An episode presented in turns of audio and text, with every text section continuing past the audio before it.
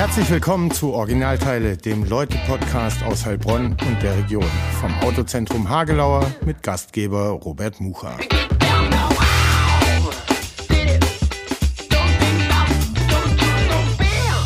Herzlich willkommen zum Originalteile-Podcast, Folge 51, heute mit Larissa Bertonasco. Und bevor wir sprechen, noch kurz der Hinweis auf unseren Partner, das Autozentrum Hagelauer in der Südstadt in Heilbronn.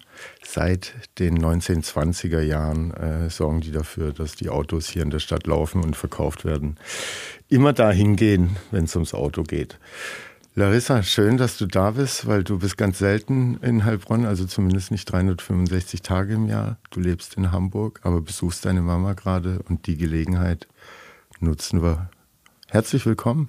Ja, hallo, vielen Dank. Ich freue mich auch sehr, dass mal geklappt hat, jetzt hier zu sein. Genau, im Sommer letztes Jahr hatte ich, äh, glaube ich, irgendwie dich das erste Mal gefragt. Da hatte ich mitbekommen, dass du hier bist. Und dann war es aber alles zu knapp. Genau, ja. Und dann haben wir ausgemacht, äh, du gibst rechtzeitig Bescheid, wenn du äh, mal wieder auf Heimatbesuch bist. Genau, ja. Und jetzt sitzen wir da. Ähm, stell dich mal kurz selber vor, das müssen alle Gäste hier am Anfang tun. Also, wer bist du, was machst du ähm, und warum bist du in einem Heilbronner Podcast zu Gast, wo du jetzt schon viele Jahre in Hamburg lebst? Genau, ich bin Larissa Betschnasko. Ich bin geboren und aufgewachsen in Heilbronn. Also habe 19 Jahre meines Lebens hier verbracht. Lebe mittlerweile aber schon seit über 30 Jahren in Hamburg. Genau, und ich bin, äh, ja, ist immer, also ich würde mich am ehesten als Zeichnerin, da kann ich mich am meisten mit identifizieren. Zeichnerin, Gestalterin, Künstlerin, Illustratorin, bisschen auch Autorin. Also so, das sind so die Bereiche, in denen ich arbeite und was ich mache. Im künstlerisch-visuellen Im künstlerischen Bereich. Umfeld vor allem, ja. Und Mhm. äh, ja. Arbeitest da für Verlage, für Zeitungen als freie Illustratorin, hast eigene Projekte, hast äh, Kochbücher rausgebracht äh, und illustriert, ähm, viele andere Projekte, hast jetzt in Hamburg auch einen kleinen Laden mit zwei Freundinnen, Kolleginnen, äh, wenn Genau. ich es richtig weiß. Fritzen heißt der, da Genau. verkauft ihr die Sachen, die ihr produziert und ähm, ach ja, du bist äh, in deinem Metier dann viel unterwegs und äh, was ich jetzt auch gesehen hast, hab, äh, hast einen eigenen Wikipedia-Eintrag. Oh ja, Also ja, da ja. muss man es ja äh, zumindest ein bisschen äh, zu was gebracht haben Ich weiß immer Bereich. gar nicht, wie sowas zustande kommt, weil das macht ja irgendjemand, aber ich weiß gar nicht, irgendwann war er da. Ja. Du hast es nicht initiiert. Nee, und der ist auch gar nicht so ganz korrekt, aber man kann es auch nicht selber ändern, aber es Ist ja auch fehlen auch, so egal, ein paar so Sachen an ist er auch nicht. Veröffentlichung, Okay. aber alles gut. Ähm, Ja. Geboren und aufgewachsen in Heilbronn, äh, in den Anfang 70er Jahren geboren und dann deine Kindheit und Jugend hier verbracht. Äh, Genau. Wie war das so? Hast du da noch lebhafte Erinnerungen dran, äh, wie Heilbronn damals war, wo du dich rumgetrieben hast als Kind, aber auch später als Jugendliche? Bist du am Press abgehangen oder Auf jeden Fall. äh, erzähl mal. Genau, also ich bin Jahrgang 72 und in Heilbronn in der Einsteinstraße aufgewachsen, also in der Nähe von den Bahnhofkasernen. Also das erinnere ich auch noch sehr lebhaft da. Die Amis, diese Trucks, die, die Militärfahrzeuge, die da immer berghoch und runter und auch die Amis, die da morgens immer joggen waren und so. Und Hast du auch das Victory-Zeichen immer äh, den Soldaten entgegengehalten? Ja, und ich weiß auch noch, da ich als kleines Kind, das kann man sich heute gar nicht mehr vorstellen, ich bin alleine in den Kindergarten gelaufen. Das war einfach ein Berg hoch und dann waren die, weiß ich immer, waren die Amis immer total freundlich, haben mich immer über die Straße gelassen und mitzugewinkt und so. Also das, das war auf jeden Fall sehr prägnant, aber das war so selbstverständlich. Die gehörten irgendwie so dazu, auch zum, damals so zum Stadtbild, die Kasernen und ähm, gab auch so eine, so eine Kneipe, den Braun, der ist jetzt gerade, glaube ich, abgerissen worden, ein Stück weiter oben die Straße hoch, wo ich mir da manchmal ein Eis geholt habe und der war auch immer rappelvoll mit den amerikanischen Soldaten. Und überhaupt so der ganze Kalte Krieg, Waldheide, die Pershings waren da stationiert. Also dies erinnere ich schon, dass das auf jeden Fall ein, m, auch so die Atmosphäre für mich schon so geprägt hat, auf jeden Fall. Und ähm, Warst du da mit auf diesen Friedensdemos oder oben auf der Waldheide? Also wenig als Kind, weil meine Mutter in der Richtung auch jetzt nicht so aktiv war. Genau, aber ähm, ja, also eher dann als schon, genau, auf jeden war. Fall, genau. Und ähm, also dazu muss ich auch sagen, also meine Eltern sind beide ja nicht gebürtige Heilbronner. Äh, meine Mutter kommt, ist äh, aus Spannende Ostdeutschland, Mischung, ja, ja, genau aus Dresden, ist sie damals als 16-Jährige nach dem Zweiten Weltkrieg mit ihren Eltern dann nach in Heilbronn gelandet, eigentlich zufällig, weil mein Großvater hier einen Job gefunden hatte und mein Vater ist ja Italiener, also ich genau bin irgendwie auch nicht so richtig hier verwurzelt gewesen Haben durch die meine sich in Eltern. Heilbronn kennengelernt Nee. oder auf dem Italienurlaub? Genau, oder klassisch. Also, Meine Mutter ja. war mit ihrer Freundin 1900, ich glaube 63 oder 62, muss ich mal rechnen. Ja, also war sie mit ihrer Freundin in Finale Ligure im Urlaub und genau, da hat sie meinen Papa kennengelernt, Urlaubsliebe. aus Das ist seine. Heimatregion dann? Oder? Genau, das ja. ist Norditalien, da an der, an der Küste, Mhm. zwischen Genua und der Grenze zu Frankreich, so ein kleiner, hübscher Ort. Und da ähm, hat sie dann auch ein Jahr gelebt. Also sie hat dann, dann ist mein Bruder auf die Welt gekommen, dann hat sie da ein Jahr gelebt, aber es hat ihr nicht so gut gefallen. Und dann ist sie mit meinem Vater zurück nach ähm, Heilbronn, da haben sie eine Weile gelebt. Die haben sich allerdings sehr früh getrennt und also ich bin dann ohne War meinen Heilbronn Vater dran schuld, weil es deinem Vater hier Nee, nicht gefallen? Nee. also ich glaube, das hatte komplexere Gründe auf jeden Fall. Also der hat sogar noch länger auch in Heilbronn gelebt. Also er hat in der Gastronomie hier auch gearbeitet, damals im Ratskeller und genau. Und dann ähm, ähm, äh, genau, meine Mutter war dann alleinerziehend. Die hatte ja hier dieses, kennen wahrscheinlich auch viele, das Pinocchio. Das hatte sie von 1970 bis 2007, 37 Jahre. Also ihr Geschäft mit ähm, italienischer und französischer Designer, Kindermode. Genau. Da habe ich auch sehr von profi- profitiert. Hatte immer irgendwie die Klamotten aus ihrem Laden bekommen. Ähm, Genau. äh, wenn man so ne, deinen beruflichen Werdegang äh, so anschaut, da geht's äh, dann viel um Italien äh, wegen den Kochbüchern. Äh, Illustrationen sind teilweise dann so angehaucht. Weniger Sachsen und Dresden ähm, oder täuscht das? Äh, äh, kennst du auch die Oma aus, äh, aus Sachsen? Na klar, also die hat ja in Heilbronn gelebt, meine deutsche Großmutter.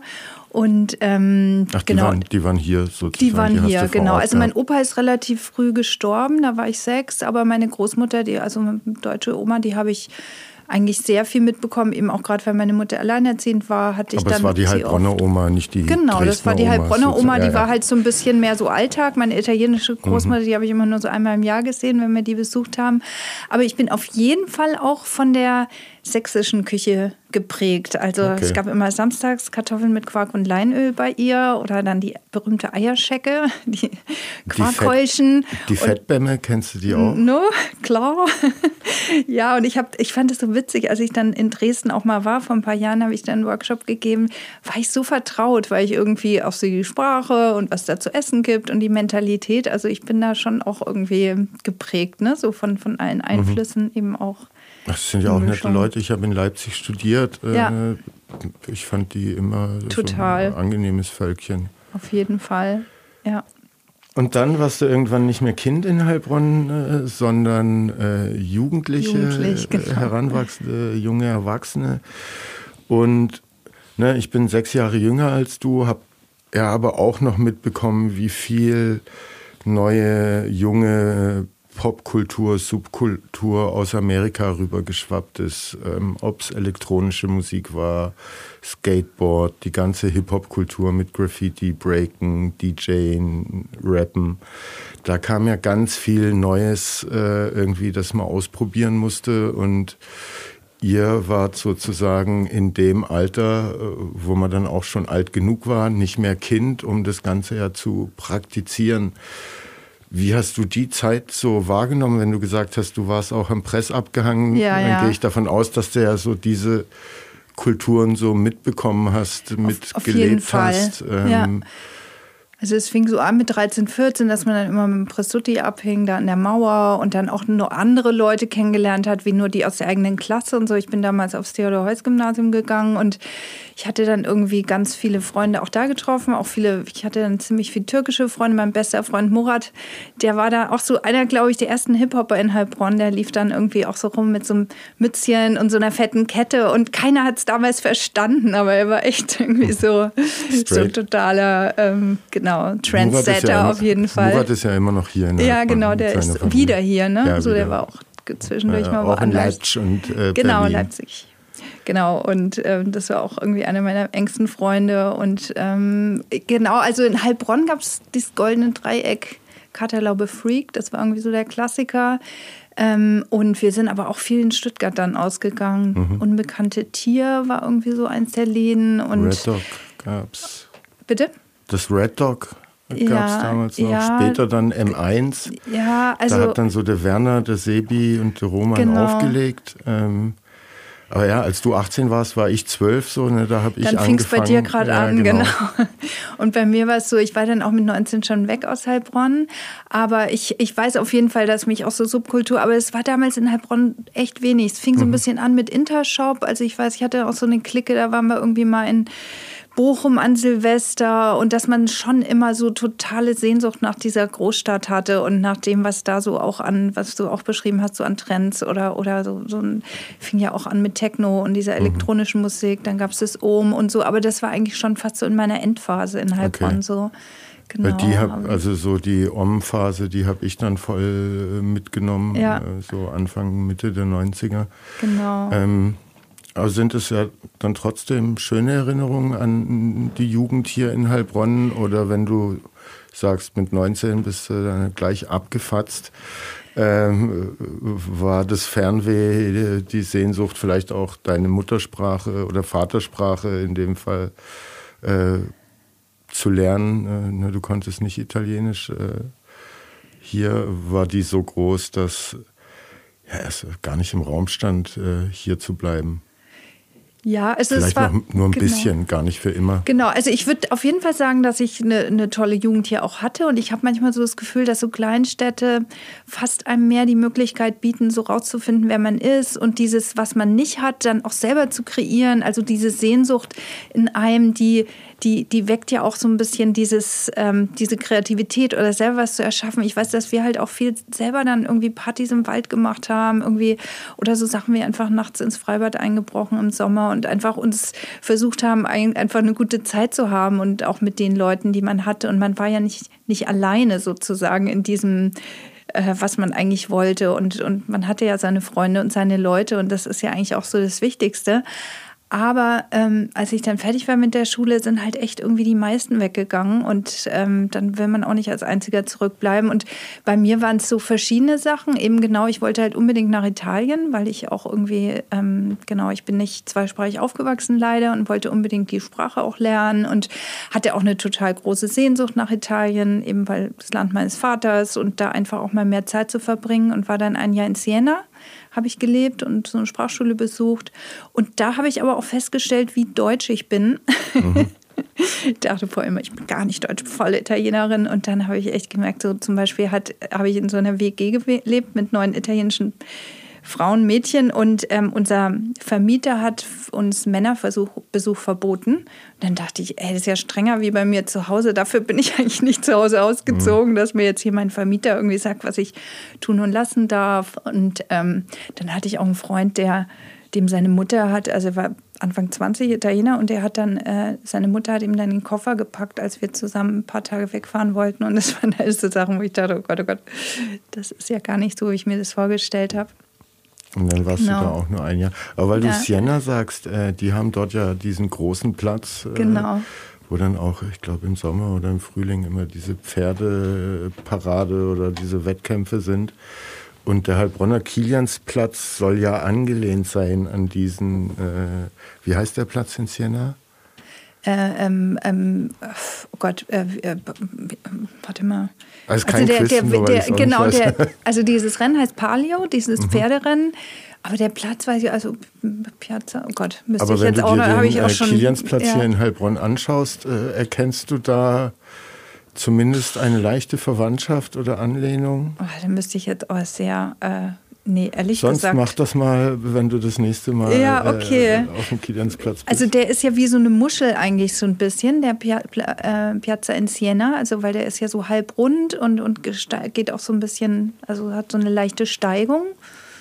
Ja, müsste, müsste ich mir jetzt mal angucken, ob das. Mhm. ist mir bis jetzt noch nicht aufgefallen, auf jeden Fall. Und hat sich äh, so der Drang zum Grafischen, zum Zeichnen, zum Malen, zum Illustrieren hat er sich hier in Heilbronn schon ausgebildet, weil du hast gar nicht mit äh, Illustrationsstudium begonnen, sondern zuerst was Italienisch studiert und äh, genau, Kunstgeschichte. Ja Kunstgeschichte, genau. Ja. Also so erstmal die Theorie ist sozusagen. Genau. Also ich glaube, ich wollte auf jeden Fall schon immer was Künstlerisches machen. Das war eigentlich schon immer der Bereich, der mich am meisten so fasziniert hat, angezogen oder eben was mit auch Theater, Bühnenbild. Das waren so Ideen, die ich hatte.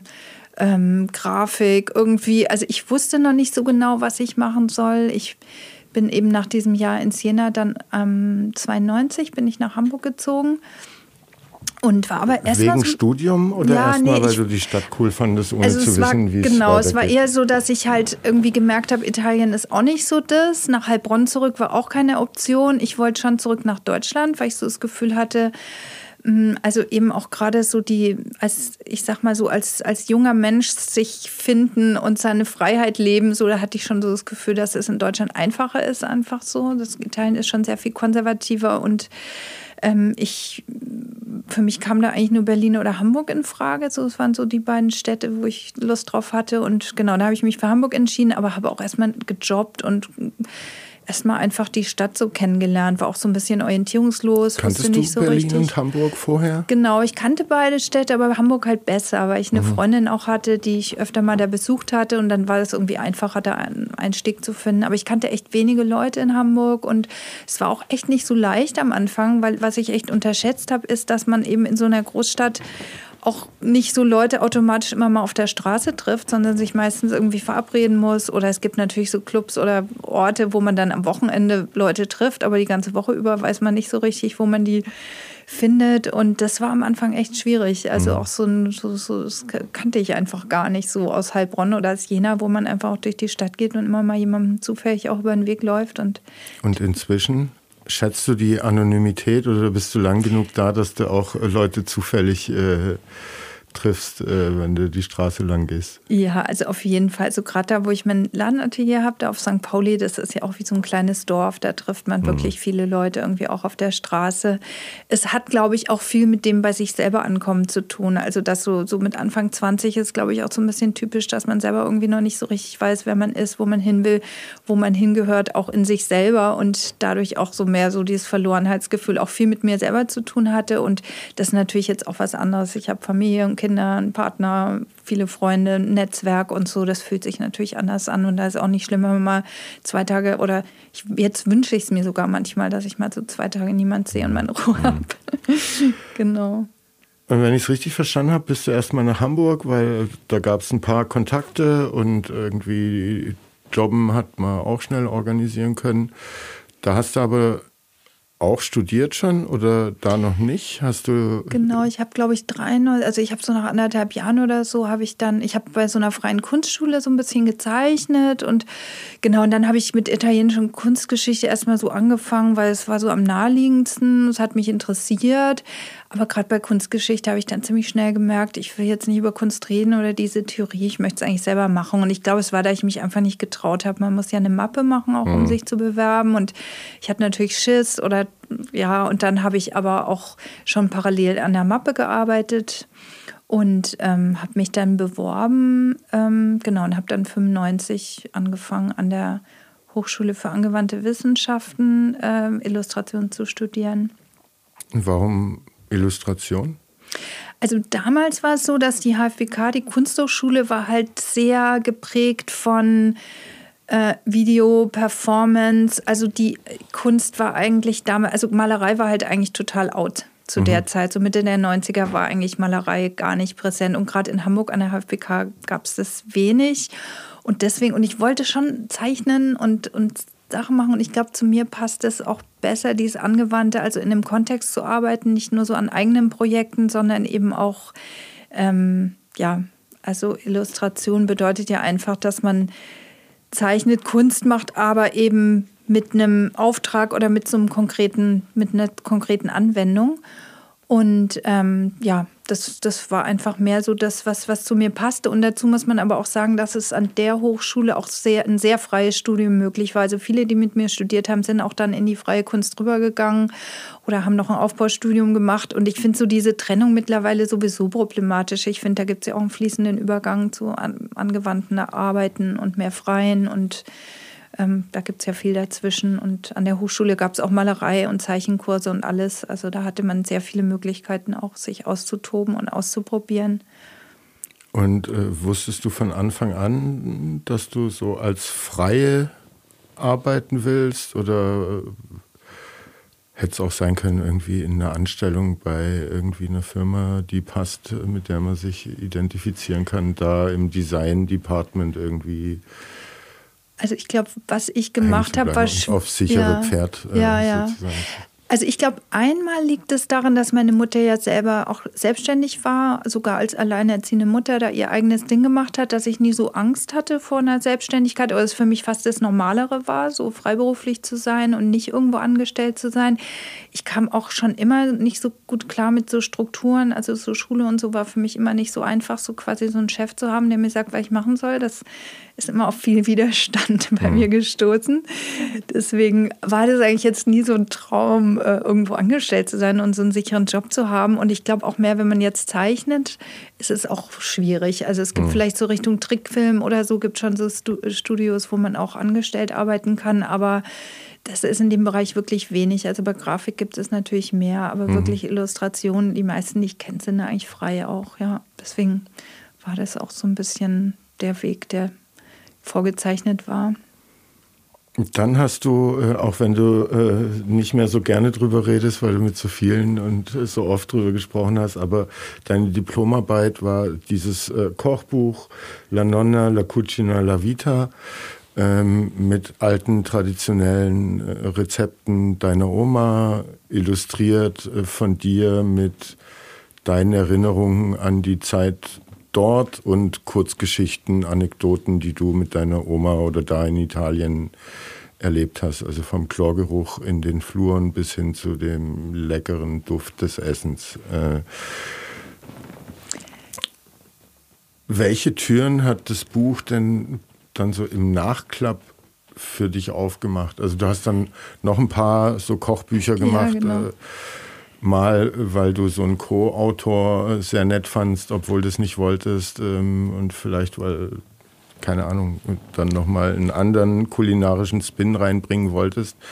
Aber es hat ja trotzdem, weil das, äh, ich habe es jetzt gelesen, was 14. Auflage, was weiß genau, ich, ja, ich glaube, irgendwie 14 in oder ein paar vielleicht Sprachen auch 15. übersetzt ja. auch. Ähm, also das hat ja schon eingeschlagen und dann bestimmt also Türen aufgemacht, die dann vielleicht auch so den Einstieg ins Freiberuflersein nach dem Studium äh, ja dann doch einfacher machen. Auf jeden Fall. Also ich denke auch, also der Grund, weswegen ich manchmal so ein bisschen denke, ich will halt nicht nur darauf reduziert werden, ist so, dass ich teilweise immer noch äh, begrüßt werde mit so, ach, du bist die mit dem Kochbuch. Also, dass das irgendwie schon so mein, meine bekannteste Arbeit ist. Und der Grund war auch, dass ich damals schon Mutter war, während dem Studium schon Mutter geworden bin und ähm, einfach auch nicht ein Auslandssemester machen konnte und nach einem Thema gesucht habe, was quasi aus Ausrede gut ist, nochmal äh, längere Zeit in Italien zu verbringen. Ich war dann da drei Monate, habe mit meiner italienischen Großmutter gekocht und genau dabei sind eben diese Anekdoten entstanden, diese Rezepte, die ich von ihr quasi erfahren habe.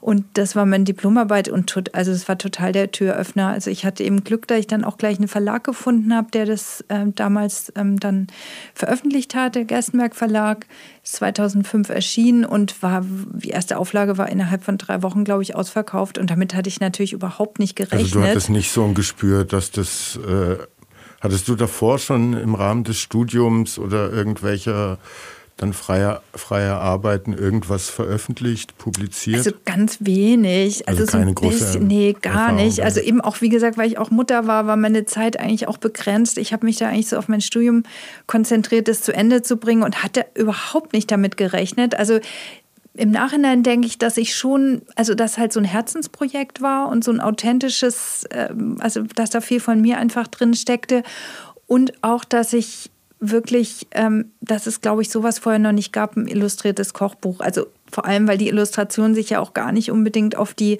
Rezepte beziehen. Ich habe jetzt nicht die Gerichte illustriert, sondern ich habe eigentlich eher so ein Lebensgefühl gezeichnet und illustriert. Und zusammen mit diesen Geschichten war das, glaube ich, schon so ein bisschen so eine Innovation.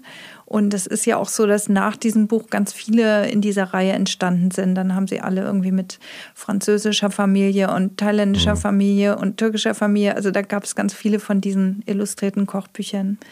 Genau. Und ich hatte halt, ähm, nachdem es erschienen war, habe ich halt auf einmal irgendwie äh, von allen Redaktionen Aufträge bekommen und Jobs bekommen. Und das war halt wirklich also ein totaler Glücksfall, auch weil ich dadurch auch von Anfang an auch eben davon leben konnte und das Glück hatte, eben als freie Illustratorin auch mit Kind schon damit meinen Lebensunterhalt zu verdienen.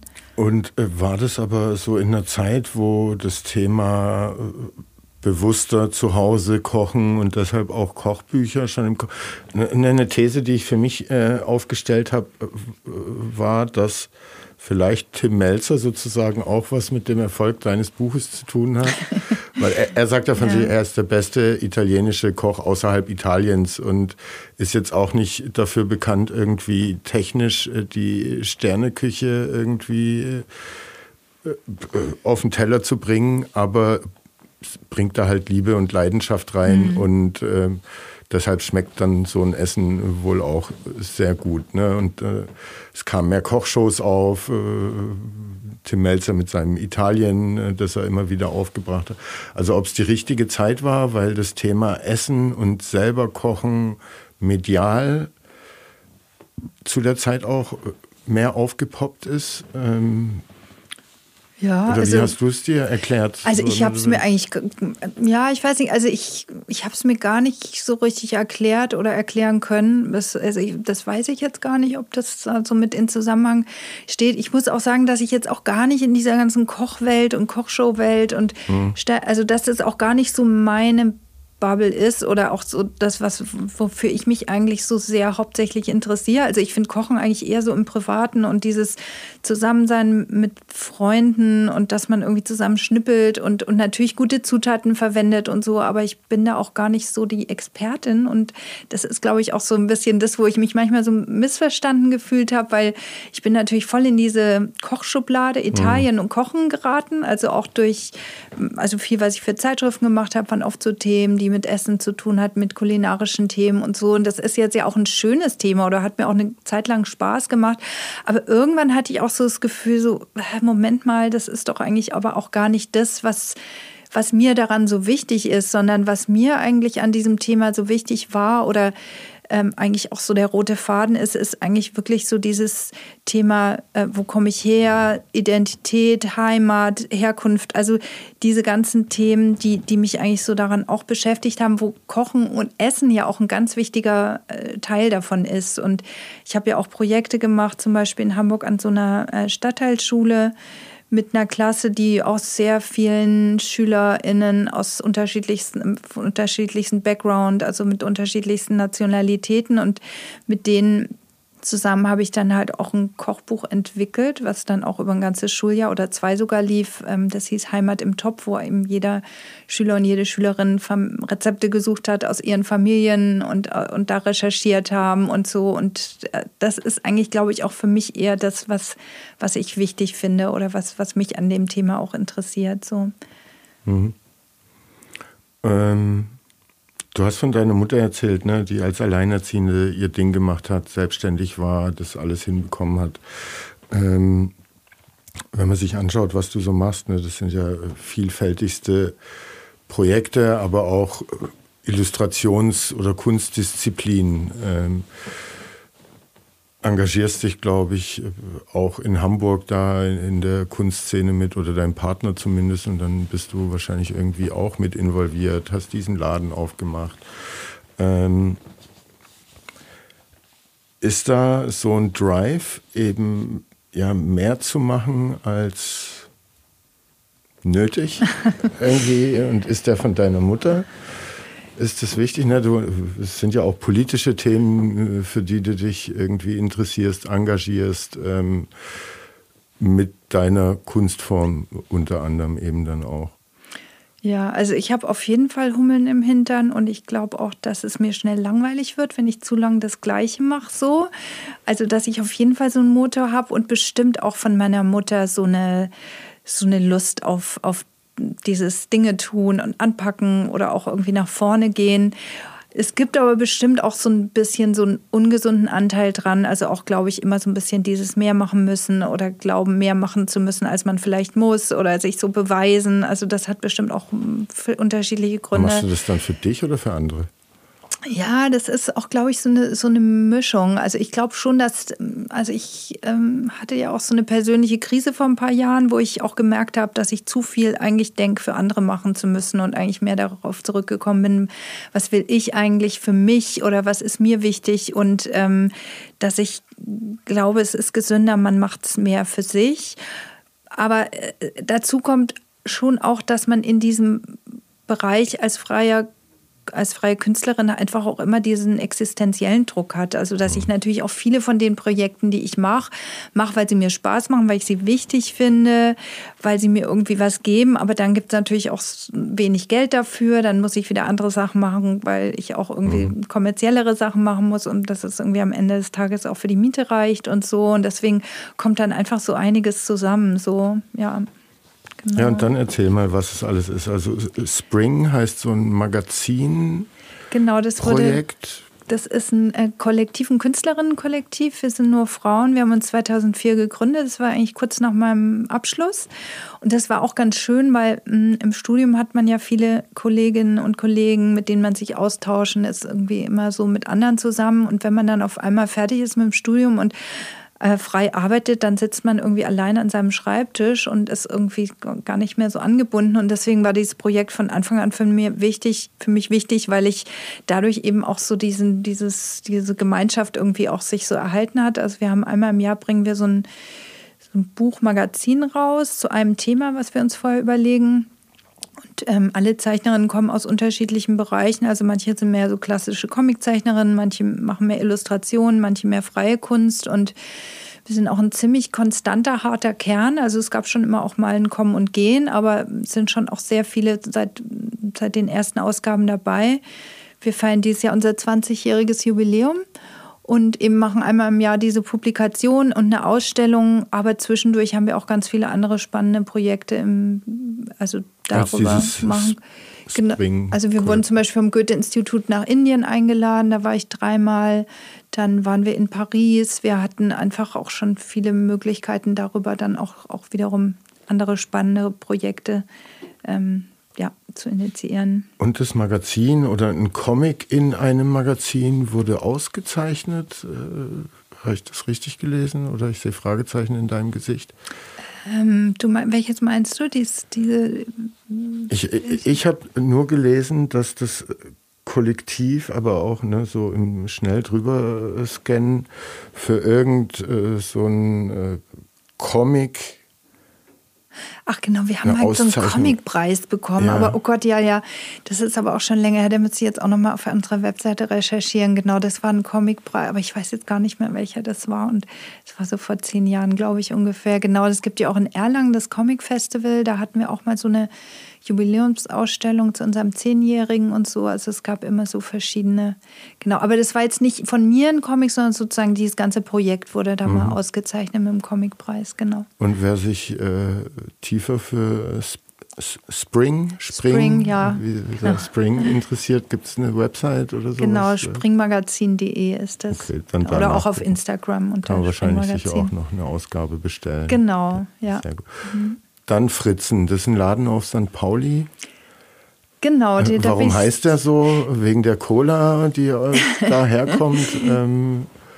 Nee, der Grund ist eigentlich, dass ähm, äh, Katrin Fischer, eine Freundin von mir, die hatte ähm, den Laden zuerst alleine, der hieß Strandgut Fischer, die hat so ähm, so Magnetbretter und so, so kleine Holzobjekte aus auch so gefundenem Holz ähm, äh, ge, gebaut und verkauft und der war das irgendwann so ein bisschen zu, zu langweilig alleine oder es, es war, sie hatte einfach irgendwie Mitstreiterinnen gesucht und dann sind Maren Amini und ich dazugekommen 2018 und weil sie halt Fischer heißt, dachten wir Fischers Fritz und haben so rumgesponnen und dann dachten wir irgendwie Katrin Fischer und ihre Fritzen und Fritzen. So ist das irgendwie entstanden. Also mhm. wie man dann halt irgendwie einen Namen sucht und irgendwann sich für einen entscheidet. So. Und dann fanden wir, ach, das passt irgendwie auch ganz gut zu St. Pauli.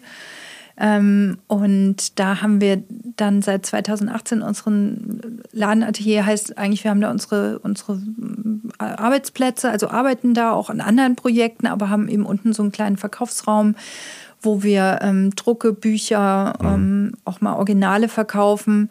Ähm, Im Moment ist Katrin Fischer in Sabbatical und Line Hofen, eine andere Illustratorin, ist da. Also wir sind da zu dritt.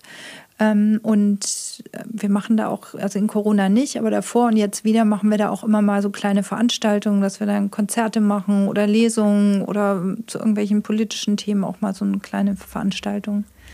Und wie ist, ich habe dir ja vorher erzählt, ne, dass ich mit der Yvonne Zions, Professorin an der DHBW, diese Schwarmstadtstudie mache. Also ja. so, ne, wie entwickelt sich Heilbronn und gerade äh, was weiche Standortfaktoren angeht, dass eben ja, mehr Atmosphäre irgendwie hier reinkommt in die Stadt. Und ein Wunsch bei, der, bei allen Umfragen ist halt immer äh, ja, nach mehr Individualität im Einzelhandel, in, bei den Dienstleistungen in der Gastronomie. Äh, jetzt habt ihr ein paar Jahre die Erfahrung, allerdings auf St. Pauli und da ist ja auch Touristenverkehr. Hamburg ist eine Großstadt ähm, mit einem Ladengeschäft. Ähm, gute Idee. Könntest du dir vorstellen, dass sowas in einer kleinen Stadt wie Heilbronn auch funktionieren kann oder nur in Kombination mit eben Büro, dass du da dann tatsächlich auch nicht nur Einzelhändlerin bist, äh, sondern äh, ja, Illustratorin in dem Fall und ja. zu ausgewählten Zeiten äh, dann eben auch Einzelhandelskunden äh, bedienst. Ne? Weil der Wunsch ist groß in Heilbronn. Die Frage ist dann aber, kann das hier funktionieren? Ähm also unser Laden ist auch von der Steg Stadtentwicklungsgesellschaft quasi vergeben. Also diese ganze Straße. Neben uns ist noch ein Comic, Comicbuchhandlung, ein Plattenladen, so ein kleiner Laden mit so netten äh, Geschenkartikeln und die sind halt alle gefördert. So, das muss man halt sagen, dass wir einfach auch eine günstige Miete haben. Mhm und auch nicht nur von dem Verkauf leben. Eben, wir haben auch unsere Büros da, machen auch andere Projekte und ich glaube, es ist halt total wichtig, dass sowas auch die Stadt fördert und günstige Mieten anbietet. Also gerade mhm. bei den Mieten heutzutage.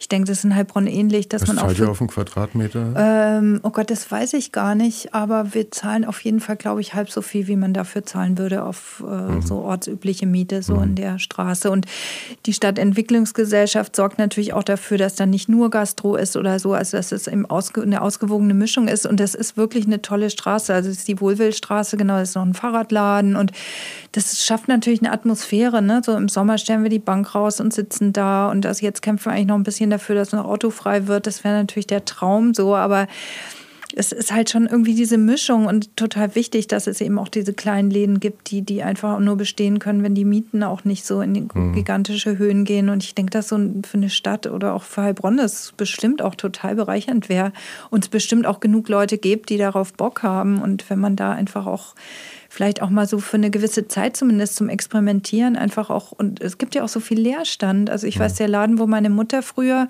ihr Geschäft drin hatte, der steht schon seit Jahren leer, aber die äh, Frau, die das vermietet, die, ähm, die lässt halt lieber leer stehen, wie dass irgendjemand da reingeht. Und das müsste eigentlich vielleicht auch mehr einfach von der Stadt so ein bisschen forciert werden, dass solche Orte bespielt werden können. So. Mhm.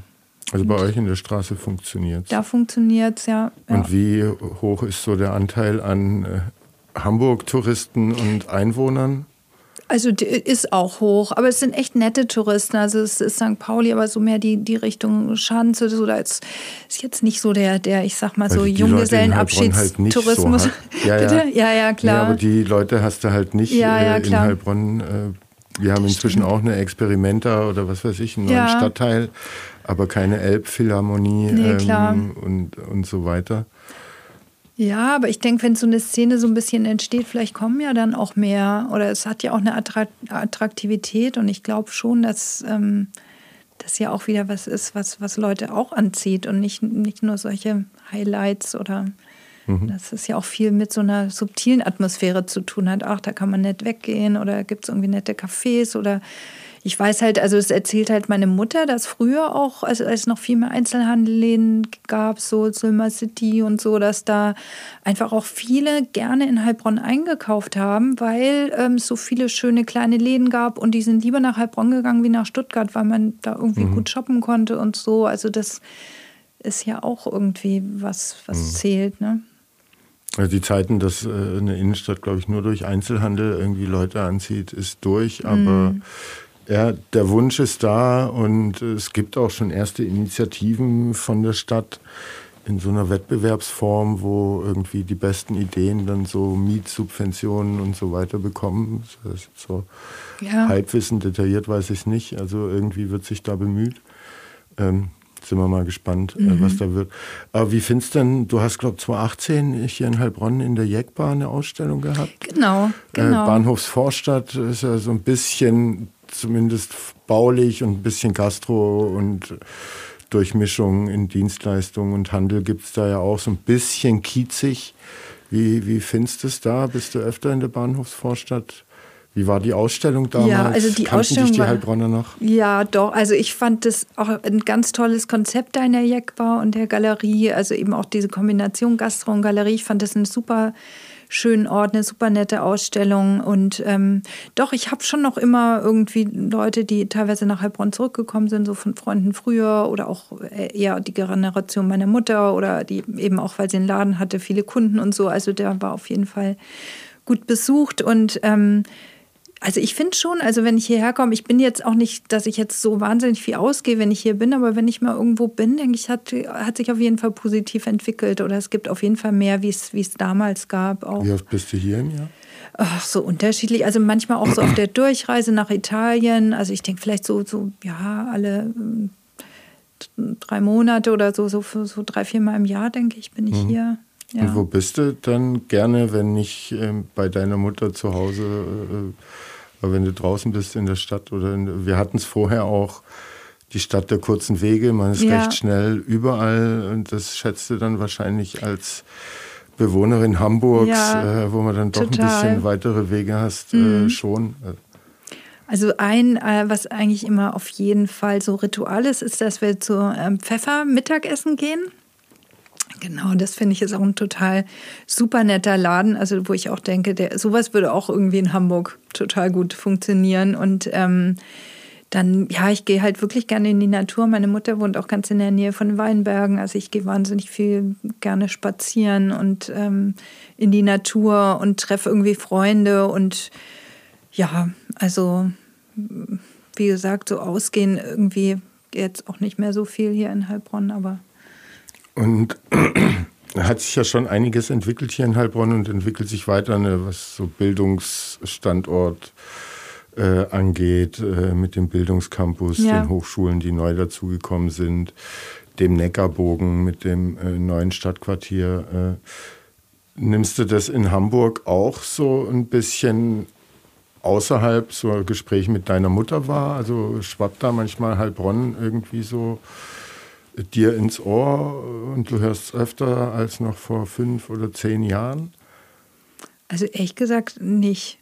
Und verfolgst du also, die Entwicklung äh, Heilbronns so ein bisschen äh, interessiert aus der Ferne? Also ein bisschen kriege ich natürlich schon was mit. Also ich habe ja auch immer mal wieder Kontakt nach Heilbronn. Also ich habe hier für die Hochschule letztens auch so ein Graphic Recording gemacht äh, zum Thema ähm, ähm, autonomes Fahren. Da hatte ich irgendwie so bei einer Veranstaltung gezeichnet oder dann habe ich jetzt auch bei der Buga für diese Scenery Suites habe ich so, so Entwürfe gemacht für so Bilder, die da in diesen da hängen oder jetzt auch für die Eisdiele da Prima Fila hatte ich auch jetzt mhm. gerade Bilder gemacht und so. Also ich bin ja schon auch immer wieder in Kontakt mit Heilbronn oder auch ähm, jetzt über dich oder so kriege ich ja auch immer mal wieder was mit. Deinen Podcast höre ich ja auch manchmal. Und ähm, genau, also ich kriege schon was mit, aber jetzt auch nicht so, so extrem. Also dafür, ähm, genau. Also mhm. es ist jetzt nicht so, dass man in Hamburg jetzt dauernd was über Heilbronn hört. Also vielleicht auch eher, also ich glaube schon mehr über meine Mutter und Leute, die ich kenne und mhm. so, wie jetzt irgendwie aus den Medien oder so.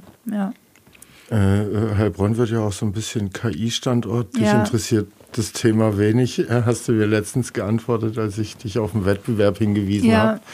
Ähm, Interessiert es dich tatsächlich gar nicht, was da jetzt in Zukunft auf uns, unsere Kids und so weiter zukommt? Oder interessiert es dich nur nicht im Rahmen deiner künstlerischen Arbeit, weil du da irgendwie ja auf deine Hand, dein Geist, deine Inspiration irgendwie vertraust und da keine technische Hilfe sozusagen willst. Ähm ja, genau, eher so. Also mich interessiert das Thema natürlich schon oder ich finde es wichtig, so zu wissen, was da los ist oder wie die Entwicklung sich da, ähm, also wie sich es da entwickelt. Aber ich jetzt, äh, also das einzusetzen für meine Arbeit äh, interessiert mich jetzt nicht so, weil ich generell ja nicht mal digital arbeite oder wenig digital arbeite, sondern einfach den analogen Prozess vorziehe und einfach so in meiner Arbeit es mir einfach auch viel um diesen Prozess geht und was da entsteht und Fehler machen und so, wie nur ein Ergebnis zu haben, mhm. was perfekt ist. So. Also ich glaube gerade dieses Scheitern und vor und zurück und also das ist ja auch nicht immer nur ein Ergebnis, was man hat, sondern auf dem Weg passiert ja auch was mit einem selber. Also mhm. man entwickelt sich ja auch als Persönlichkeit in dem, was man tut und deswegen halte ich das auch für wichtig, dass dieser Weg dahin ja auch ein anderer ist, ob ich analog arbeite oder wie arbeitest du denn dann? Also zerknüllst du auch viele Blätter ja, und es viele. gibt dann diesen klischeehaften Mülleimer, der überquillt und Auf drumherum sind Fall. auch Papier. Ja. Also ich auch regelmäßig, also wenn du meine Freundinnen und KollegInnen fragst, also regelmäßig ähm, denke ich auch, ich kann nicht zeichnen.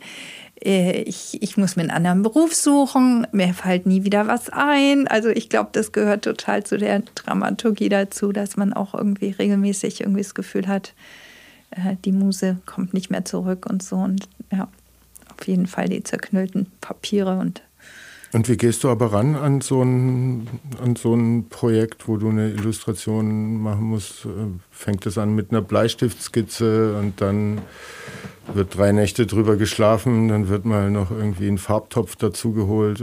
also ja, erzähl mal den. Genau, den genau. also also schon hinsetzen, sich Zeit nehmen, Handy weglegen, so Sachen. Also einfach, also ich finde so ein bisschen. Machst du das auch unabhängig von Arbeit, dein Handy weglegen mal? Ähm, Bewusst? Ich versuche es. Also ich finde mhm. schon, das ist mal gar nicht so leicht. Also es ist schon auch so ein Tool geworden, was man, was, was einen so begleitet und was, ja, auch wo ich manchmal merke, es ist auch gar nicht gut so. Aber mhm. wenn man manchmal irgendwie. Aber gelingt es dir manchmal äh, auch abseits von Arbeit? ja, so doch. Ja, schon, okay. ja, genau. Und aber auf jeden Fall so dieses sich konzentrieren und wirklich mal eine Zeit lang versuchen, wirklich sich mit diesem Thema irgendwie zu beschäftigen, zu skizzieren. Ich finde auch viel, also nicht nur zu denken, sondern auch durchs Zeichnen ist ja auch eine Art zu denken, also rumzuskribbeln und durch, dass darüber was entsteht. Und ich finde, dann passiert oft, ganz oft, dass man irgendwie das Gefühl hat, einem fällt nichts ein und dann im richtigen Moment eine Pause zu machen, eine Nacht drüber zu schlafen und dann kommt auf einmal am nächsten Tag, wacht man auf mit einer Idee oder manchmal auch beim Radfahren und Laufen sind für mich auch so Sachen, wo ich merke, da kommen immer gute mhm. Ideen auch so. Also so diese, diese, diese gute, also so diese Gratwanderung zwischen sich konzentrieren und wieder loslassen. Also es ist fast schon so eine, so eine psychologische Übung, habe ich manchmal das Gefühl, dann einen guten, guten Boden zu schaffen für, für einen kreativen Prozess. Und arbeitest du gar nicht digital? Also kannst du dann auch nicht mit Photoshop und doch, äh, doch. sowas umgehen? Doch, doch, doch. Photoshop, schon. also ich scanne ja meine Sachen und bearbeite die mhm. noch nach oder mache auch manchmal noch so kleine Veränderungen und so. Aber so grundsätzlich würde ich sagen, ist, ist meine Arbeit schon erstmal analog, aber es gibt, zum Beispiel habe ich letztes Jahr zum ersten Mal so einen, so einen kleinen Animationsfilm gemacht, den habe ich nicht selber animiert, aber die Zeichnung dafür und dafür habe ich mir ein iPad gekauft und habe das auch gelernt, am iPad zu zeichnen. Also für manche äh, Aufträge, es bietet sich schon an und finde mhm. ich, find ich schon sinnvoll und ist natürlich eine totale Arbeitserleichterung, das wäre gar nicht anders gegangen, aber es macht mir nicht so viel Spaß. Ich habe so das Gefühl, zwischen, zwischen dem Bild und mir ist irgendwie so eine Wand, ich komme da gar nicht so, so richtig ran, so die Glasscheibe, mhm. genau, ja, total. Okay, spannend. Ja. Ähm, und das Graphic Recording, das ist jetzt aber auch so Gedächtnisprotokoll von mir. Wir hatten ja damals äh, ähm, zu Hanix Zeiten so ein Innovation Camp im ja. Inselhotel gemacht. Da warst du auch. Genau. Und dann solltest du irgendwie den Workshop, äh, hast du danach irgendwie zusammengefasst und davor aber mit Graphic Recording irgendwie noch nicht viele Berührungspunkte genau. gehabt. Also war das so der Initial, weil jetzt steht es auch als Dienstleistung ja, ja, von dir stimmt. auf der Homepage und äh, du schreibst, das ist eine Leidenschaft von dir. Total. Also ich habe, das hat wirklich so angefangen. Bin ich nicht dran schuld? Auf jeden Fall. Ja, ja, ja, das war ja dann sogar das Cover von dem, von dem Heft, genau. was danach erschienen ist. Genau. Also da hatte ich das so ein bisschen ausprobiert. Ich hatte dann nochmal einen Job in Heilbronn. Jetzt habe ich sogar vergessen, wie das hieß. Auch ging es um Vielfalt, Diversität und so. Ähm, da hatte ich das nochmal gemacht, aber da habe ich gemerkt, da war ich noch so ein bisschen auch am Suchen von so einem Stil. Und dann habe ich die letzten Jahre sehr viel auch mit dem Thalia Theater zusammengearbeitet. Da habe ich auch so ein bisschen dieses Format Bühnenbild entwickelt mit so Lichtprojektionen. Und da habe ich dann auch angefangen, bei Veranstaltungen zu zeichnen ganz viel. Und das war eher in so einem freien Kontext, wo ich auch mich, glaube ich, erstmal noch mehr ausprobieren konnte. Und habe das dann auch ganz viel gemacht bei Veranstaltungen, wo ich selber war. Und ähm, das ist jetzt immer mehr geworden. Also meine Kollegin hatte dann vorletztes Jahr zu Corona-Zeiten so ein Online-Graphic-Recording und ist da so ein bisschen verzweifelt, weil, weil, weil ihr, das war auf Englisch und ging um Diversity im, im, im Tanz äh, von der, so ein Symposium in Essen. Und da hatte ich sie dann unterstützt, weil, weil wir gesagt haben, wir machen das dann zu zweit am zweiten Tag. Und das hat mir so viel Spaß gemacht. Also da habe ich richtig so einen Adrenalinkick gekriegt und habe gemerkt, so, es ist total meins. Und ich glaube, dass in mir auch so eine also doch auch irgendwie so ein bisschen so ein, so ein, so ein ja, jemand, so eine Rampensau schlummert, die, äh, was man ja sonst nicht hat, wenn man zeichnet und Illustration mhm. macht, sitzt man immer nur seinem Kämmerlein und zeigt dann die fertigen Ergebnisse. Aber in dem Moment, wo man live zeichnet und ich weiß, ich, jetzt muss ich performen und was ich jetzt mache, das entsteht und, und das ist so gut, wie es ist. Also das gibt mir irgendwie so eine, auch so eine Unbeschwertheit. Also mhm. es ist zwar ein Druck, aber wenn man den so ein bisschen vergisst, dann finde ich, komme ich in so einen totalen Flow und deswegen macht mir das so wahnsinnig Spaß und habe ich jetzt auch immer mehr gemacht. Also auch bei Siemens hatte ich letztes Jahr einen Job bei so einem, so einem Bootcamp, äh, Siemens Energy irgendwie in Frankfurt. Äh, das war dann irgendwie so, so richtig so in der Wirtschaft äh, habe ich das gemacht und eben dann hier in Heilbronn auch bei diesem ähm, äh, äh, bei dem, also ähm, über dieses ähm, autonomes Fahren und also habe das jetzt einfach schon öfter gemacht und es hat mir total gefallen. Ist das dann sozusagen ähm, die Bühnenperformance äh, für dich als Illustratorin, ähm, die dir ne, nicht so hast wie jetzt Schauspieler genau. oder Sänger oder sowas.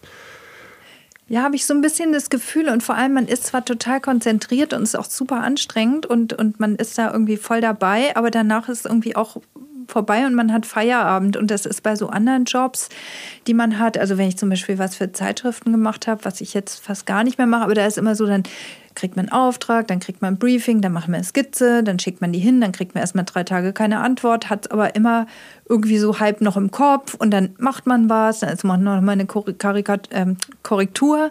Aber es zieht sich manchmal einfach über so eine lange Zeit hinweg, mhm. obwohl es nur ein Bild ist. Und das finde ich halt auch beim Graphic Recording so angenehm, dass es sehr konzentriert und dicht ist, aber eben auch eine begrenzte Zeit einfach stattfindet. Und das ist bis jetzt aber schon so, dass du irgendwo, ich sag mal, am Rand und äh, auf der Hauptbühne passiert was, ein Vortrag zu einem Thema, ein Workshop und du zeichnest das still und leise. Wäre der nächste Step nicht auf der Hauptbühne mit einem Mikro noch zeichnen und irgendwie ja einen Vortrag dazu halten äh, und dabei live zu zeichnen. Das wäre dann noch mehr so die Rampensau, die Ja, das stimmt. Könnte. Okay, das ist vielleicht nochmal eine Steigerung, aber im Moment reicht es mir eigentlich so. Also manchmal wird es ja auch mitgefilmt, sodass man das auch mhm. sehen kann und ja. Und wie kamst du zu den Lichtinstallationen? Ähm, das war über eine Freundin von mir, Shruk, die auch unsere Mitbewohnerin war für ein Jahr. Die ist ähm, Ägypterin und die hat mit dem Thalia Theater zusammengearbeitet. Also sie hat Texte geschrieben als Autorin.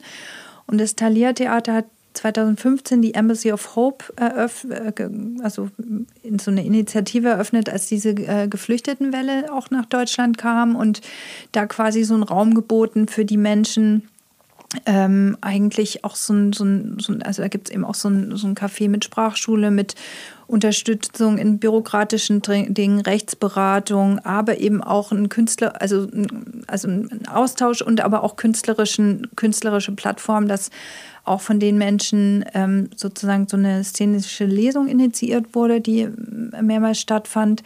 Ähm, wo, wo MusikerInnen, äh, KünstlerInnen, SchauspielerInnen und so weiter, AutorInnen ähm, gemeinsam eben was, ein, ein, Stück erarbeitet haben oder eben eine szenische Lesung, also aus mehreren mhm. einzelnen Stücken. Und äh, da hatte mich Schuruk eben gefragt, ob ich zu ihrer Performance ähm, mir irgendwie über was Künstlerisches überlegen würde. Und dann hatte ich eben angefangen mit dem Overhead-Projektor auf sie. Sie war ganz weiß angezogen, so ähm, drauf zu zeichnen oder auch so vorgefertigte Schablonen drauf zu, äh, drauf zu projizieren. Und das hat mir auch total Spaß gemacht, weil das eben auch diesen, diesen Live- ähm, mhm. diesen Live-Moment hatte, dass in dem Moment, wo es stattfand, das so was Magisches, also total magisch war und aber auch vor allem nur die Leute gesehen haben, die zu der Zeit an dem Ort waren. Und es gibt natürlich Fotos davon oder Videoaufnahmen, aber es ist nicht das Gleiche, wie so live dabei gewesen zu sein. Und ähm, das fand ich irgendwie auch total bezaubernd und hat mir total Spaß gemacht. Und dann habe ich, bin ich so ein bisschen Teil von, diesen, von dieser Gruppe geworden und habe eben dann auch bei den folgenden Veranstaltungen auch ähm, das so ein bisschen weiterentwickelt, habe auch so mit Sand experimentiert und dann habe ich ähm, aber auch so ein Zeichen, also so eine Methode entwickelt, eben auch dann quasi zu zeichnen und in so Glasplatten reinzuritzen. Und mhm. das, was ich geritzt habe, das sieht man dann so als Zeichnung im Bühnenraum und habe da verschiedene Veranstaltungen gemacht auch. Mhm. Das wird auch weitergehen. Genau, da ist ja. jetzt auch dieses Jahr im Hamburger Architektursommer, da bespiele ich da das ganze Museum für Kunst und Gewerbe, wird da ähm, beleuchtet. Da mache ich auch so eine Zeichenperformance.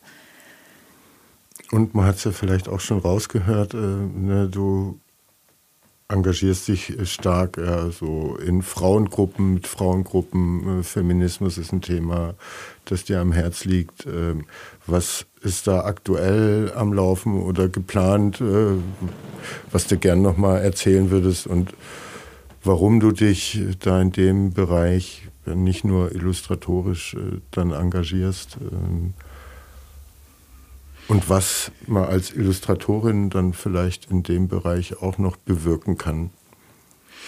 Ja, also ich glaube, ähm, also vor allem mit meiner äh, Gruppe, mit der Spring, mit der Künstlerinnengruppe, ähm, haben wir jetzt auch Jubiläum 20-jähriges, haben eine Ausstellung geplant und ähm, also eine in Hamburg, eine in Berlin. Und da sind wir halt sehr im Austausch oder auch in der Diskussion. Also ich finde gerade auch in dieser ganzen feministischen ähm, ähm, äh, Bubble sozusagen, da gibt es ja auch wiederum sehr da ist ja sehr viel in Bewegung auch gerade so. Also da finde ich, muss man ja auch mal wieder so am Ball bleiben oder, oder irgendwie also sich positionieren. gar nicht den Feminismus, sondern nee, ich würde schon sagen, ist sehr facettenreich. Genau, auf jeden Fall, es gibt ja auch so verschiedene Generationen. Also wir sind ja auch vor 20 Jahren gestartet und man merkt schon, dass da auch total viel passiert ist. Also allein irgendwie so zu sagen, wir sind nur Frauen, da stößt man ja auch schon so an seine Grenzen mittlerweile, wo man sagt, ja, was definiert eigentlich das Frausein oder ähm, ne, so, oder man muss sich zumindest irgendwie ähm, ähm, damit auseinandersetzen, was da auch gerade im Diskurs Kurs ist, was ich immer spannend finde. Also so, so wenn, wenn da einfach auch so neue, oh, das merke ich schon auch an meinen Kindern, ne? so meine Tochter ist 24, mein Sohn 16, da ist man ja schon an der nächsten Generation dran und was sie für einen Diskurs haben und, und über, über Themen wie Feminismus oder dass gewisse Sachen einfach auch selbstverständlicher sind mittlerweile. Ähm, oder ähm, ja, also da, da ist einfach viel in Bewegung und äh, ich finde es einfach immer wichtig, so sich, sich, sich weiter mit äh, auseinanderzusetzen und auch mit seiner eigenen Position oder ich weiß gar nicht, ob ich so eine Position habe. Ich, ich bin eher auch irgendwie einfach ein neugieriger, interessierter Mensch, der gern Fragen stellt oder, oder einfach vieles spannend findet. Und ich, ich will mich da auch gar nicht so ganz hart irgendwo verorten. Ähm, aber generell bin ich natürlich irgendwie am Thema Feminismus interessiert, aber eben auch gerade die ganzen ähm, Projekte, die ich jetzt gemacht habe, auch mit dem Thalia Theater, eben mit diesen Stimmen aus dem Exil und dieser, also so hieß eben diese Gruppe. Das ist auch ein sehr wichtiges Projekt, was mir sehr am Herzen liegt und ähm, Genau, dann hatte ich jetzt auch ähm, zweimal auch so Projekte auch mit Schulen gemacht, wo ich ähm, mit so AVM-Klassen, das sind, oh Gott, das ist die Abkürzung für, also es sind einfach junge Menschen, die gerade erst nach Deutschland gekommen sind und noch so einen Schulabschluss machen. Wir haben so, so Comic-Projekte mit denen gemacht, dass wir so, dass die so Comics erarbeitet haben äh, in, innerhalb von ein, zwei Wochen und die, daraus ist dann auch so eine Publikation mhm. entstanden. Das habe ich auch ähm, geleitet. Ja, also ähm, so ganz konkret kann ich jetzt gar nicht sagen, dass da jetzt irgendwas äh, im, aktuell in Planung ist, aber ähm, ja, Das sind einfach Bereiche, wo ich mich auch gern noch mehr äh, beruflich irgendwie aus, also vorstellen könnte, auch auszurichten. Ja. Gibt es dann auch so eine, weiß nicht, europäische Vernetzung zu vielleicht ja, ähnlichen Gruppen, wie ihr da eine seid, aus Italien äh, zum Beispiel? Da könnte ich mir vorstellen, ja. dass äh, vielleicht äh, ja, die Gruppen noch mal ein bisschen dickeres Brett zu bohren haben äh, als hier in Deutschland und, oder in Skandinavien. Ja, das stimmt. Also Italien hatte ich, da hatte ich mal unterrichtet. Da habe ich auch einen Kontakt auf jeden Fall zu IllustratorInnen, so ein bisschen jüngere, auch einige in Genua und so. Also die auf jeden Fall. Ähm, und dann hatte ich ja auch ähm, diese Projekte in Indien, die ich auch mit, mhm. mit Spring gemacht habe. Also zu denen haben, haben wir auch immer noch Kontakt zu den ZeichnerInnen.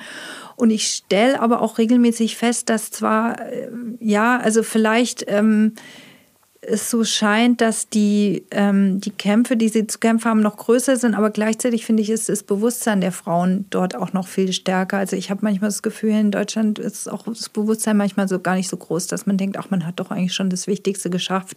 Jetzt muss man gar nicht mehr so viel weiterkämpfen oder es ist doch irgendwie eigentlich ganz, ganz okay. Und in den Ländern, wo noch mehr im Argen liegt, ähm, mhm. sind die Frauen einfach auch auch oft viel mehr bewusster in dem Thema drin, würde ich sagen. Ja. Und bist ja. du äh, mal mit deinen Arbeiten irgendwann demnächst oder auf Sicht äh, hier in Heilbronn zu sehen? Du hast erzählt, jetzt geht es erstmal dann Ende der Woche weiter nach Linz. Äh, da hast du eine Ausstellung. Ähm, auch hier mal wieder? Ähm, also im Moment ist noch nichts geplant. Also wie gesagt, bei Prima Fila in der Eisdiele hängen gerade neue Bilder von mir, aber sonst, äh, aber kann ja, kann ja noch werden. Also im Moment aber ist noch nichts Konkretes geplant. Nee, genau. wer trotzdem Bilder von dir will, kann auf deiner Homepage gibt es auch einen Shop und da kann man äh, ganz viele unterschiedliche Motive von dir entdecken und auch kaufen. Genau, www.bertonasco.de. Sehr gut, also da hingehen. ja. Dann wären wir vor entweder oder. Aha, ja. Mhm. Und eigentlich schon durch, außer du hast noch was, ich würd, äh, was ich nicht abgefragt habe. Ich würde noch gern eine Sache Und, äh, erzählen. ja, tu das.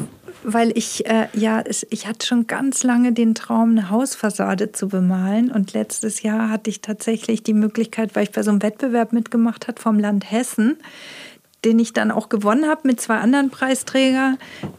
Ähm, und habe in Hanau letztes Jahr im September so eine große Hausfassade bemalt. Also da kann man auch mein Bild sehen in der Hospitalstraße in Hanau. Das war auch ein Projekt, das hat mir total Spaß gemacht. Auch wieder so dieses, dass man eben auch so in der Öffentlichkeit zeichnet. Dann sind immer so alte Muttis vorbeigekommen mit irgendwie ihrem Hund Gassi gegangen und so, ach, was machst du hier? Das sieht ja toll aus. Und das, das fand ich auch voll schön, diesen direkten Austausch während der Arbeit zu mhm. merken, dass, dass man in Kontakt tritt mit Leuten. Das, das hat mir sehr viel Spaß gemacht und hätte ich auch Bock nochmal. Also hier in Heilbronn gibt es ja zum Beispiel das Wollhaus, das ja, sehr grau ist. Äh genau, vielleicht, wenn die Heilbronner mal eine Hausfassade bemalt haben wollen, ich bin da sehr gerne.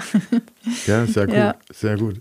Ähm, und was mir da auch noch einfällt, ähm, äh, Du hast auch eine Ferienwohnung in äh, Italien äh, und wenn man erleben will, wo es so duftet äh, wie äh, in deiner Kindheit, zumindest in Sommerferien, äh, kann sich da einmieten oder sich informieren, genau. wann es da freie Termine gibt. Auch auf bertonasco.de? Nee, nee, ne? einfach mir eine Mail, eine Mail schicken und, ähm, und ich gebe da jetzt auch Zeichenkurse. Genau, das ist nämlich auch, ich bin echt, also ein bisschen viel, aber äh, das mache ich auch noch. Zeichenkurse in Finale Liore habe ich letztes Jahr angefangen. Und was ist das für eine Bude, die man da mieten kann? Wie weit ähm, vom Wasser weg? Ja, also meine, äh, die nächste Pizzeria, äh, nächste Großstadt? Also meine Wohnung ist ganz klein. Ähm, die hat nur so zwei Zimmer, aber so Schlafzimmer, Wohnzimmer. Also man kann so, so mit vielleicht zwei Erwachsene und zwei Kinder, so sozusagen so maximal. Man läuft so zehn Minuten zum Strand. Also es ist wirklich auch ein ganz süßer Ort. Finale Ligure ist irgendwie ein sehr beliebter Ferienort und ist auch Natur gleich.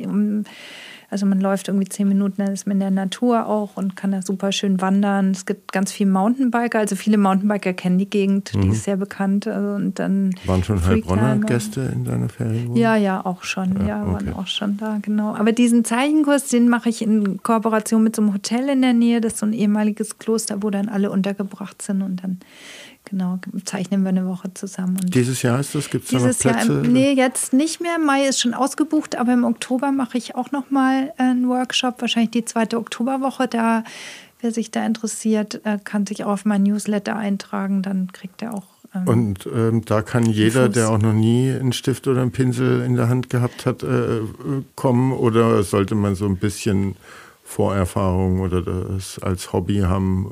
Ja, also unterschiedlich. Ich mache es unterschiedlich. Also bei manchen mache ich so mit Vorerfahrung, aber mhm. ich habe jetzt schon mehrfach auch haben Leute den Wunsch geäußert, dass es schön wäre, auch mal so einen richtigen Anfängerkurs zu machen. Also das überlege ich auch, dass man wirklich mal so sich traut. Wobei ich auch finde, also ich finde ja auch immer, es, es, kommt mehr so auf diese Lust und auf diesen Mut an und ähm, also, dass ich es auch manchmal gar nicht so schlimm finde, wenn so unterschiedliche Niveaus mhm. dabei sind. Also das geht, geht eigentlich auch. Also wenn man sich traut, kann man auf jeden Fall auch aber gekocht wird da nicht zusammen. Nee, aber wir gehen essen zusammen in die besten Restaurants, die ich auch kenne, wo Freunde von mir Sehr kochen gut. und so. Also auch so Geheimtipps auf jeden Fall.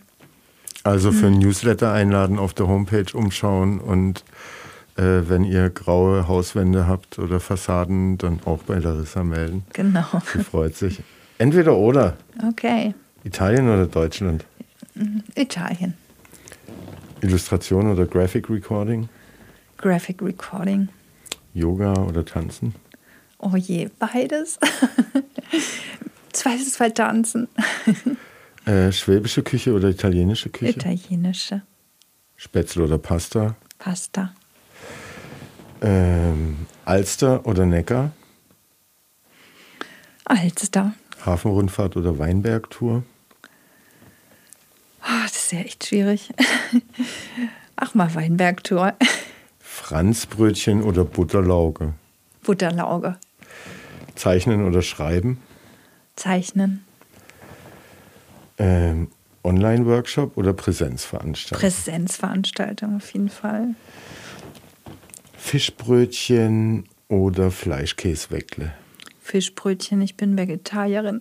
Okay. Fisch esse ich aber. Ähm, und dann zum Abschluss nach Heilbronn rausfahren, äh, reinfahren oder aus Heilbronn rausfahren? Rausfahren in die schöne Natur. Lieben Dank, hat viel Spaß gemacht. Ja, vielen Dank. Und wir haben das locker über eine Stunde hinbekommen. Das ist sehr gut. Also äh, guckt äh, nach Larissas Arbeiten. Irgendwann wird sie hier Häuserfassaden gestalten und auch wieder eine Ausstellung haben. Ähm, und vielleicht, wer weiß, kommt irgendwann auch wieder ein Kochbuch raus. Und wenn ihr in Hamburg seid, kommt im Fritzen vorbei. Auf St. Pauli. Genau. So sieht's aus. Tschüss, vielen Dank. Ja, tschüss, danke dir auch.